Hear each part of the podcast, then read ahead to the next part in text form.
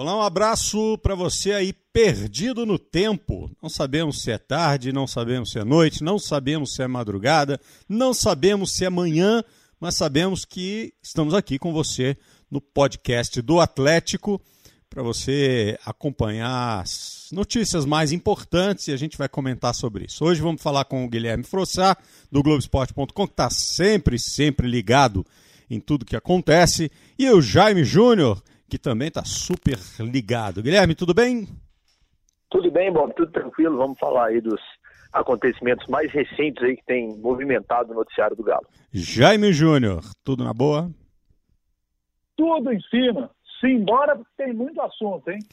Tá legal. Vamos começar falando dos peladeiros do Galo.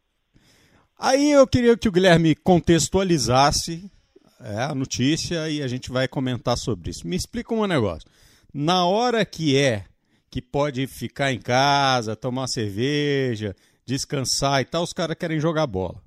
Na hora que precisa jogar, eles querem ficar em casa tomando cerveja. Como é que é? Conta a história pra gente. Pois é, é, a orientação era muito simples, né, Bob? E não, e não era uma orientação só aos jogadores, é uma orientação mundial para todas as pessoas. A gente atravessa aí uma, uma pandemia, um vírus que tem matado milhares de pessoas no mundo inteiro. E a orientação era muito clara para todo mundo ficar em casa, né? E os atletas estavam em casa, ou pelo menos deveriam estar, seguindo orientação física, orientação médica do clube, é, todos os cuidados, etc. E o Casares e o Otero, que são muito amigos, foram flagrados aí no, no fim da semana passada, jogando uma pelada em Santa Luzia, na região metropolitana de BH. Uma pelada convencional mesmo, com bastante gente, com contato. E, sinceramente, o que mais me chamou a atenção foi o fato de eles terem sido filmados ali, tudo bem, assim, eles claramente sendo registrados ali, fazendo o que não deveriam fazer e lidando de forma natural com isso. O, um dos peladeiros, inclusive, postou um gol do Otero e o Otero brincando no vídeo e tal, então realmente prova que é uma falta total de, de entendimento da situação, não só do país, mas do mundo, né? Enfim, o, o mundo aí vivendo uma situação de pandemia e esses dois jogadores foram é, filmados aí jogando a, a, peladinha deles ali. O clube simplesmente ressaltou que, que foram orientados, etc., e ficou por isso mesmo, não, não teve nenhuma punição mais séria. Bom, me explica uma coisa aqui, explica pra gente. É, o, os jogadores não estavam mais em período de férias, as férias é, oficiais já haviam terminado, correto? Correto, já, já haviam terminado no dia primeiro né, de maio, as férias dos jogadores, e aí, depois disso, que houve essa, essa pelada aí transmitida, inclusive ao vivo aí nas redes sociais.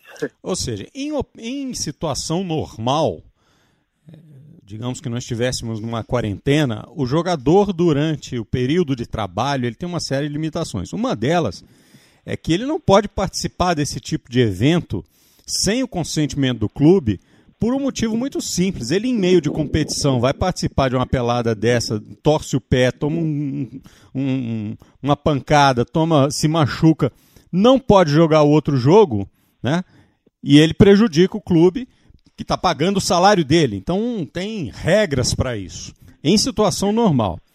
Em uma situação anormal como a gente está vivendo, se ele tivesse de férias e tivesse se expondo ao risco durante as férias, enfim, eu acho que ele podia até dar essa desculpa. Ah, estou de férias, eu faço o que eu quiser, ainda que seja me expor. Mas não estando de férias, estando, estando à disposição do clube, me parece uma insubordinação ainda maior, um procedimento ainda mais temerário. E o clube faz né, olhos. É, faz vista grossa pro negócio e diz, é, tá tudo bem, tá tudo certo. Aí eu te pergunto, Jaime Júnior, o que, é que você acha disso? Acho que é uma falta de amor próprio, porque o fato de ser atleta não significa que ele não pode ter uma evolução grave caso pegue o coronavírus. Né? É uma falta imensa de amor próprio e uma falta imensa de amor ao próximo. Porque nesse momento, é, é o momento de fazermos um grande sacrifício, ficando, né, mantendo o isolamento social, para que a gente possa dar tempo aos governos de montarem mais estrutura, uma melhor estrutura para o atendimento às pessoas, com hospitais de campanha, para darmos tempo aos pesquisadores para que encontrem uma vacina, para que a gente possa voltar a ter uma vida normal. E só voltaremos a ter uma vida normal quando a vacina for descoberta. Então, gente, é, é isso. É, o momento é de sacrifício, sim. É difícil demais ficar dentro de casa o tempo inteiro, mas a gente precisa, desde que possível, não são todos, mas aqueles que podem, e Casares e Otero poderiam estar em casa, dando essa colaboração para os belo-horizontinos, para os mineiros de uma forma geral. Eu tenho percebido uma coisa que me chama muito a atenção. É, graças a Deus, em Minas Gerais, a taxa de transmissão do coronavírus é baixa. Graças a Deus, o, o número de casos não é tão alto como no Rio de Janeiro, no Ceará, é, no Amazonas. Graças a Deus não é. E isso tem trazido a, a, a, sensação de que o coronavírus não é lá essas coisas. Não, o coronavírus não, não, não é assim. Tem gente que relata, por exemplo, ah, não conheço ninguém que pegou esse coronavírus. Então as pessoas começam a relaxar. Nós vamos esperar que a doença entre na nossa casa, que leve os nossos entes queridos para que a gente abra os olhos para o que está acontecendo. Meu Deus. É, o que me chama atenção no episódio é. Não é a primeira vez que. O, o, o, o Otero até menos, mas que o Casares expõe o Atlético, expõe o. Enfim, o relacionamento dele com o clube de uma maneira que não é maneira ideal. E o Atlético passa, passa por cima disso o tempo todo, o Atlético releva isso o tempo todo. O Atlético não tem é, e mais uma vez, a menos que tenha feito alguma coisa internamente e não queira é, divulgar, mas enfim, é, parece não se importar com as insubordinações. Eu me pergunto por quê, Guilherme? O que será? É, essa é uma boa pergunta, e, e, eu acho até que essa situação do Casares, que é um, um, jogador que, que tem episódios aí, vamos, vamos dizer, de indisciplina meio que reincidente, gera uma boa reflexão, porque Casares é um jogador muito talentoso, é, na minha opinião, é o jogador mais talentoso do elenco do Atlético já há alguns anos. E, e, a gente, como amante do futebol, e aí eu digo a gente, não só nós jornalistas, eu digo torcedores e a, a comunidade que envolve o futebol de modo geral, a gente meio que espera que um jogador talentoso é, como o Casares se comporte como um grande atleta, como um cara preparado para exercer o que ele exerce, para ser ídolo e referência de tanta gente como ele é, só que são coisas diferentes, né? Por trás do ótimo jogador Casares existe um ser humano com suas falhas, com seus defeitos, assim como todos os outros, e não acho que é um privilégio dele.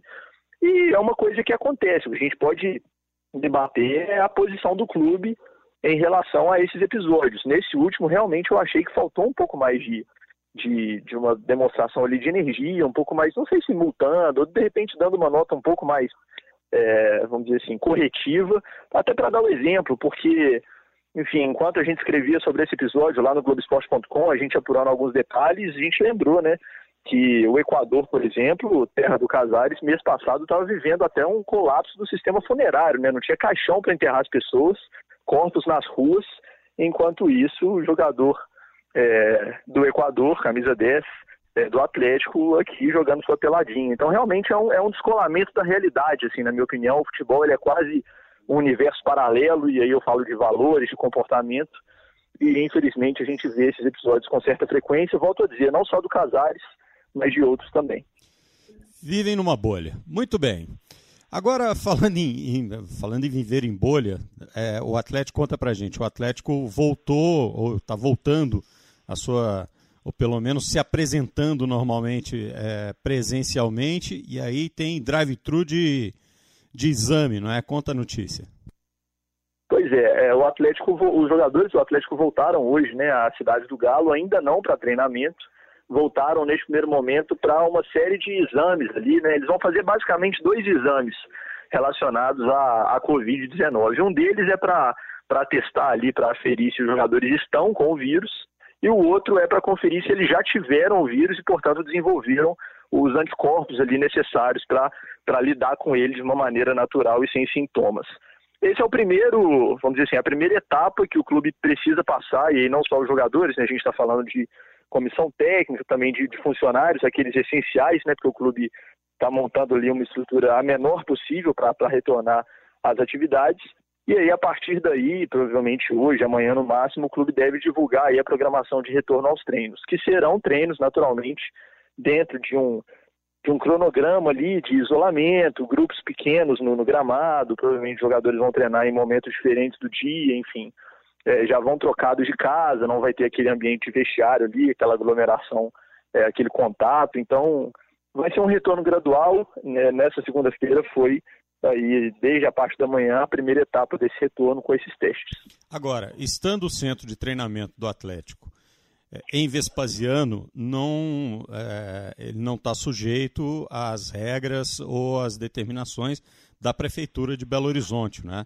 onde existe a possibilidade, o Cruzeiro, por exemplo, né? depende da, da autoridade de Belo Horizonte, autoridade sanitária, para que possa voltar a reunir seus jogadores, é, abrir clubes. Lá no Sul, por exemplo, Grêmio Internacional é, marcaram a volta dos seus treinamentos e tiveram que parar de novo porque é, os clubes esportivos não foram autorizados. Nesse caso, na cidade de Vespasiano, não tem problema. Vespasiano é, autorizou o uso ali da cidade do Galo, não é isso?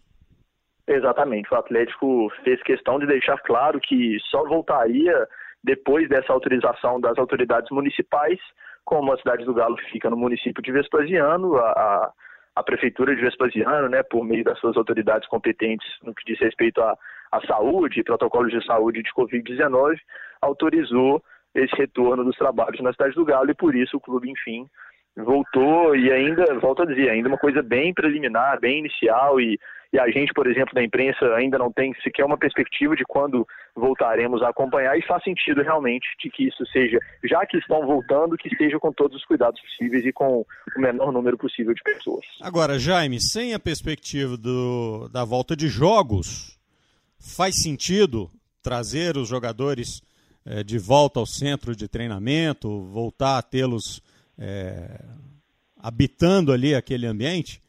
O que, que você acha? Acho que nesse momento, do jeito que o Atlético fez, eu acho que está correto. O Atlético levou os jogadores hoje para a cidade do Galo, para avaliá-los, para saber em que situação eles estão, para saber, para ter uma ideia de como os atletas estão e fazendo ali nesse sistema de drive-thru ali a coleta. Acho que foi de uma maneira segura. Eu acho que o Atlético faz bem para saber como os atletas estão. E a partir daí, eu acho que o, o, o Atlético está está fazendo de uma forma, é, semana a semana, né? A gente vai acompanhando semana a semana como é que as coisas vão evoluindo, se não estão evoluindo, para poder entender bem, saber que atitude tomar, para quando chegar o momento que a gente vê uma situação de, de retornar aos treinos, né? Para que o, o, o, clube tenha uma noção de como é que os atletas estão, já está estudando os procedimentos, então, acho que isso sendo feito de forma, da, da, forma como foi feita hoje, ok. Eu seria contra se hoje o Atlético voltasse a treinar. Hoje, nesse momento, né, nessa semana já voltar a treinar, eu seria contra. Mas para poder fazer os testes e uma avaliação, acho que está ok. Agora, imagina se o Atero e o Casares testarem positivo, hein? Vão ter que explicar muita coisa. Falando em jogadores voltando, alguns jogadores ficaram fora da convocação. Não dá para dizer que eles foram dispensados, porque ainda tem contrato, não é isso? Mas aparentemente não estão nos planos do Sampaoli e esses então sequer foram convocados para esses exames. Não é isso, Guilherme? Quem são e, e, a situação é essa?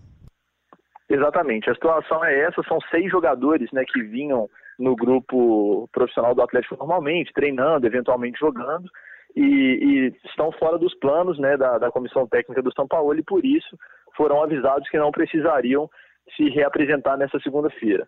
O primeiro deles é o lateral, o Lucas Hernandes, é, uruguaio, aí a gente vai para o meio, tem o Zé Wellison e o Ramon Martins, os volantes, e mais para frente você tem o Edinho, e aí talvez os dois principais nomes dessa lista, os dois centroavantes, o Ricardo Oliveira e o Di Santo. É curioso, Bob, Jaime e amigos que nos ouvem, porque a gente já sabia que o Atlético tinha o plano de reduzir o elenco profissional. Já era um plano do São Paulo. O São Paulo gosta de trabalhar com um elenco reduzido e ele falou, passou um número aí para a diretoria, que ele queria trabalhar aí com 25 ou 26 atletas e o elenco do Atlético tinha mais que isso. Tinha 29, ele 30 jogadores. Então a gente já sabia que alguns seriam cortados, né? A expectativa era para os nomes e não foi uma lista de, de muita surpresa, né? A gente já sabia, inclusive, que o Ricardo Oliveira e o de Santos estavam aí é, na Berlinda, né? Os dois têm contrato com o Atlético até o fim do ano. E esses outros jogadores que eu citei também já são atletas que vinham jogando muito pouco. Enfim, realmente acho que a chance que tiveram não conseguiram aproveitar. Talvez, até deixando um pouco de opinião aqui, o único desses seis que eu acho que talvez merecesse um pouco mais de oportunidade, é bom jogador e talvez ainda, ainda vire, até porque tem um contrato longo, pode ser que seja emprestado, enfim. É o Ramon Martinez, o volante paraguaio, seleção paraguaia, talvez tenha sido uma questão de adaptação, Fato é que os seis não estão nos planos para essa temporada e aí o Atlético vai ter que resolver a situação de cada um, já que todos têm contrato no mínimo até o fim do ano. É, os dois da frente dá para entender. O Ricardo Oliveira não pela, pela questão técnica dele, mas pela questão da idade. É, mais uma temporada e, e, e para a intensidade de jogo que propõe o São Paulo, dificilmente ele ia, ele ia conseguir ser aproveitado. O de Santo tem essa limitação técnica que a gente acompanhou já e, e realmente não ia funcionar dentro também desse sistema de jogo. Dá para entender. No meio de campo, é, eu acho até que é, é muito mais por uma, por uma adequação de perfil de jogo do que qualidade técnica, o caso do Zé Wellison. O Zé Wellison é um jogador é muito mais de destruição de jogada, né? É o famoso cão de guarda ali, é o primeiro homem é, volante no meio de campo e tal. E no sistema do Sampaoli, esse jogador, o jogador do meio de campo, o tal do volante, precisa ter uma qualidade técnica também mais apurada para fazer o tal do jogo apoiado, como ele gosta. Então é muito mais por não se adequar ao perfil do time e não pela é, deficiência técnica. Eu acho que é um jogador que tem valor em vários sistemas é, de jogo. Na lateral esquerda, realmente, aí eu acho que é falta de, de condição técnica, realmente. E o, o Lucas, né? É, é, como você disse, ele teve. Aliás, o Lucas e o Edinho são dois jogadores que poderiam ter tido um pouquinho mais de, de chance, na minha opinião. O que, que você acha, o, o Jaime? Olha, eu, a primeira vez que eu vi o Lucas Hernandes jogar, aliás, primeira vez que se falou na contratação do Lucas Hernandes, procurei informações do futebol uruguai, que ele veio lá do Penharol, né, para saber a respeito dele. O que, que os jornalistas de lá falaram? É, ó, ele é bom no apoio, mas não sabe marcar. Eu falei assim, já tem um problema.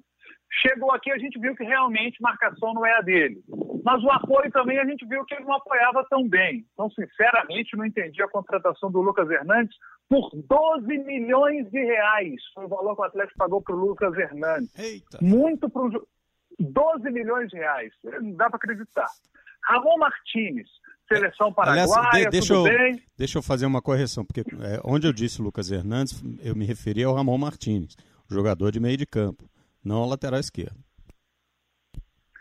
Exato. Ah, o Ramon Martins, jogador que veio lá do, do Guarani do Paraguai, jogador de distribuição. Na hora que a gente viu o Ramon Martins jogando no Atlético, é o jogador que toma e entrega para quem sabe. Vou fazer uma comparação com estilo, não qualidade da gente. O Pierre, o Pierre é aquele jogador que tomava a bola e entregava para quem sabia. E no time que ele jogava tinha um tal de Ronaldinho Gaúcho, era mole, né?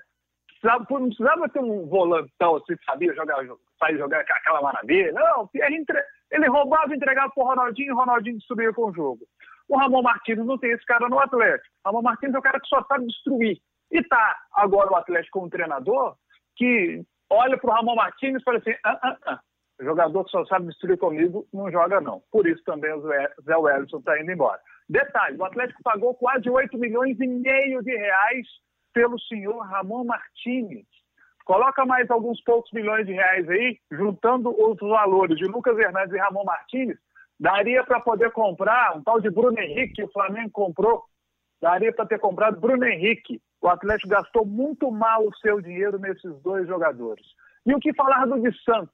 O Atlético não precisou investir dinheiro para trazê-lo, mas trouxe um jogador que não tinha 50 gols da carreira, centroavante que não tem 50 gols da carreira. sinceramente, eu já critico a contratação do, do Santos, critiquei lá quando foi feita.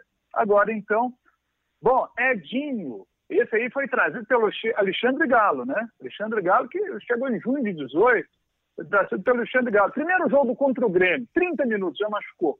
E nunca conseguiu jogar bola no Atlético, né? Ricardo Oliveira, assina embaixo no que o Bob disse. Qualidade técnica tem demais, tem de sobra. É, é, eu gosto demais do Ricardo Oliveira como jogador, como atleta profissional, dentro fora de campo, ele é espetacular. Mas hoje está com 40 anos, não aguenta jogar na mesma intensidade dos, do, do, de um jogo de Série A mais. Tanto que é, a primeira temporada dele, em 2018, foi até boa, mas desde 2019 ele não está jogando bem. 2019, por exemplo, ano passado, né, ele, eu me lembro, fui fazer um jogo Atlético e Fluminense, nesse jogo ele marcou um gol e encerrou um jejum de 15 jogos sem marcar. E depois desse jogo iniciou um outro jejum de jogos. Tanto que nas últimas 20 partidas, Ricardo Oliveira fez apenas um gol. Então, eu acho que o Atlético, no Ricardo Oliveira, acertou na contratação. Acho que errou no tempo de contrato, quando decidiu estender o contrato, porque o Atlético contrata o Ricardo Oliveira e depois faz uma extensão do vínculo com o jogador. É essa extensão que eu acho que o Atlético errou. Agora, Guilherme, para gente, a gente encerrar, e os jogadores se manifestaram, é, já, já esperavam essa, isso? Alguns deles já têm destino? Isso está tudo em, em aberto? Isso está tudo em aberto e, e, antes da gente falar do destino e da reação dos jogadores, só trazer alguns outros números para discussão, até porque o Jaime trouxe números importantes aí e a gente é, tem é, em cima desses números uma avaliação importante de que futebol realmente você precisa acertar, porque se você erra é muito dinheiro que vai para o ralo. Né? O Atlético gastava, a gente conseguiu apurar esses números. Com os sete jogadores que saíram desde que o São Paulo chegou, e aí eu digo sete porque eu incluo nessa conta o Patrick, que rescindiu e fechou com o esporte, o Atlético gastava com esses sete, com os seis que citamos mais o Patrick, 912 mil reais por mês. E eu estou falando só de carteira de trabalho. Essa matéria completa está lá no Globoesporte.com. Então, além da carteira, você ainda tem direito de imagem, você ainda tem uma série de outras, de outras questões, de outros gastos. Então nós estamos falando aí de basicamente um milhão de reais por mês, sem contar a imagem, com jogadores que realmente estavam agregando muito pouco. Além disso, outra conta. Esses seis jogadores que estão fora dos planos. Se os seis cumprissem contrato até o fim, o Atlético gastaria só de salário de carteira mais 13 terceiro quase 17 milhões de reais com esses seis jogadores. Volto a dizer, a matéria completa lá no Globoesporte.com explicando a conta, etc. Então é muito dinheiro que realmente iria para o ralo e não dá para dizer que não vai, porque são jogadores que os, os, contratos ainda estão aí, e aí eu entro no que você me perguntou, Bob, e o que, que vai acontecer agora? Todos eles ainda com futuro incerto, o Ricardo Oliveira, por exemplo, chegou a dizer em entrevista aos colegas da imprensa lá de Santos que foi pego de surpresa, que não sabia realmente que isso ia acontecer, que o foco dele ainda é o Atlético, que ele tem contrato até o fim do ano, enfim. Alguns desses jogadores têm contrato até 2023, é o caso do Zé Wellison e do Edinho, por exemplo, então não é uma situação fácil, né? não é bagunça, não é assim, ah, não quero esses seis, então tchau, obrigado. Você tem uma situação burocrática para resolver. O Atlético agora vai iniciar essa, essa missão de tentar emprestar um, tentar rescindir com outro, enfim. Certamente essas saídas serão onerosas para o clube. O clube não vai ter essa, essa economia de 912 mil é, mensais na folha e de 17 milhões a longo prazo. É, vai agora trabalhar para que haja alguma economia e a gente não sabe qual será ela mas fica aí o exemplo de que realmente dinheiro mal gasto no futebol custa muito caro. É, não é a conta não é tão simples como o torcedor pode estar fazendo. Dizer, ah, o Atlético vai economizar 17 milhões e com esses 17 milhões dá para contratar um jogador X. Não, não vai economizar não, porque tem que pagar esses caras. Não é assim que, que a banda toca. Né? Muito bem, pessoal. Muito obrigado, viu, Guilherme, mais uma vez aqui no podcast do Atlético. E Jaime, obrigado também a você e especialmente a você que esteve nos ouvindo aqui no nosso, no nosso podcast. Perdidos no tempo, né? A gente não sabe exatamente quando é que estamos, mas estamos com a informação. Jaime, um abraço. Inter. Guilherme, um abraço. Valeu, até a próxima. Tchau, gente. Até mais.